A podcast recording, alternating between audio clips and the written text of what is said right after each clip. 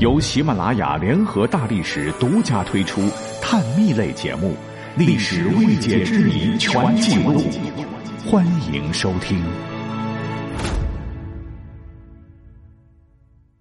咱们之前的节目讲过，我国有不少听起来好像是日本的，但其实是中国的姓氏的内容。其中呢，有一个唤作大野的姓极其特殊。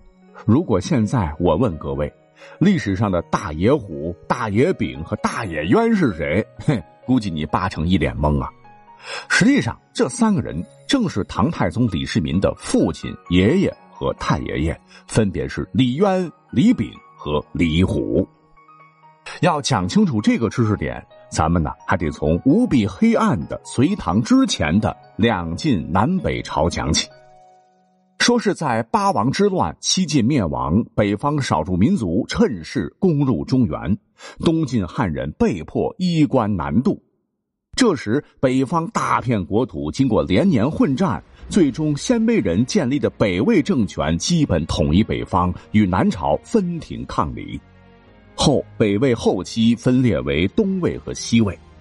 再经过一番血雨腥风，北齐取代东魏，而北周取代西魏。就是在这样的历史背景下，汉朝著名的飞将军李广的后代陇西阀门李世民家族出了一位猛将啊，这就是李世民的曾祖父李虎。当年他追随宇文泰平定叛乱，并抵抗东魏进攻，成为西魏八柱国之一。赐姓大野氏，拜为太尉，封陇西郡公，权位荣盛，莫与为比。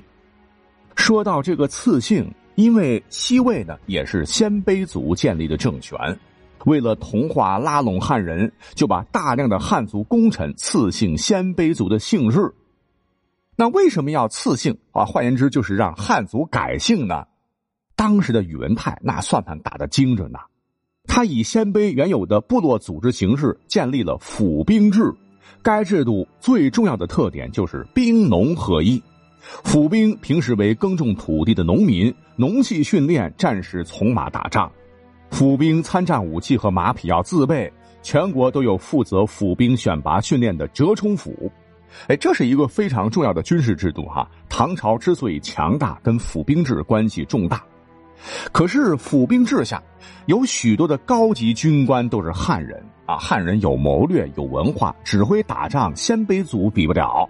而鲜卑族士兵体格好，比较彪悍，是冲锋作战一把好手。也就是说，当时劳心者治于人的都是汉族，而很多士兵都是鲜卑族，一律使用鲜卑姓氏，哎，就会让广大士兵从感情上感受到国家对他们的重视。汉族军官与鲜卑士兵的关系也很容易被凝聚，就不会再走当年氐族苻坚前秦部队内部民族混乱不团结、淝水之战惨败国灭的覆辙。所谓君主所赐，莫敢不从。其实呢，像李虎这一帮汉人，本来是内心很挣扎的。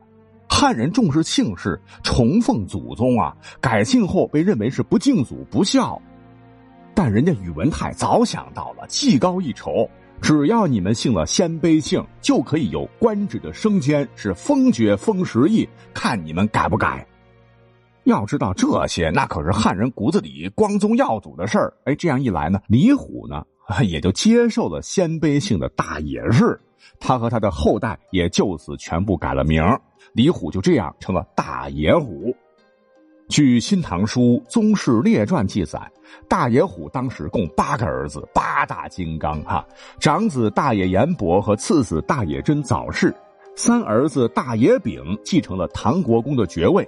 大野丙有个儿子大野渊，大野渊又继承了大野丙的唐国公爵位。那算一算，大野姓氏被李世民家族使用了五十多年之久啊。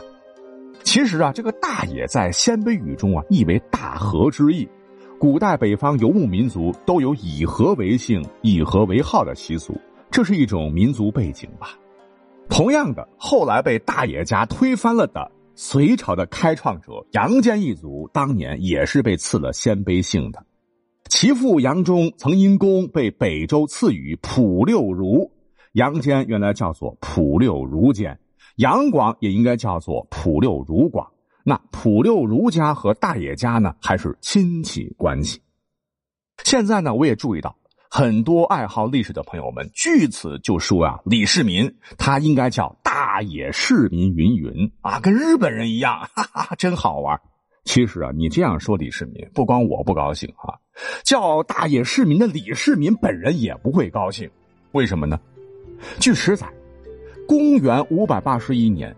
杨坚逼迫北周境地禅位于他，大隋刚一建立，马上颁旨，以前赐姓皆复其旧，就是说将原有鲜卑旧姓全部改回原来的汉族姓氏。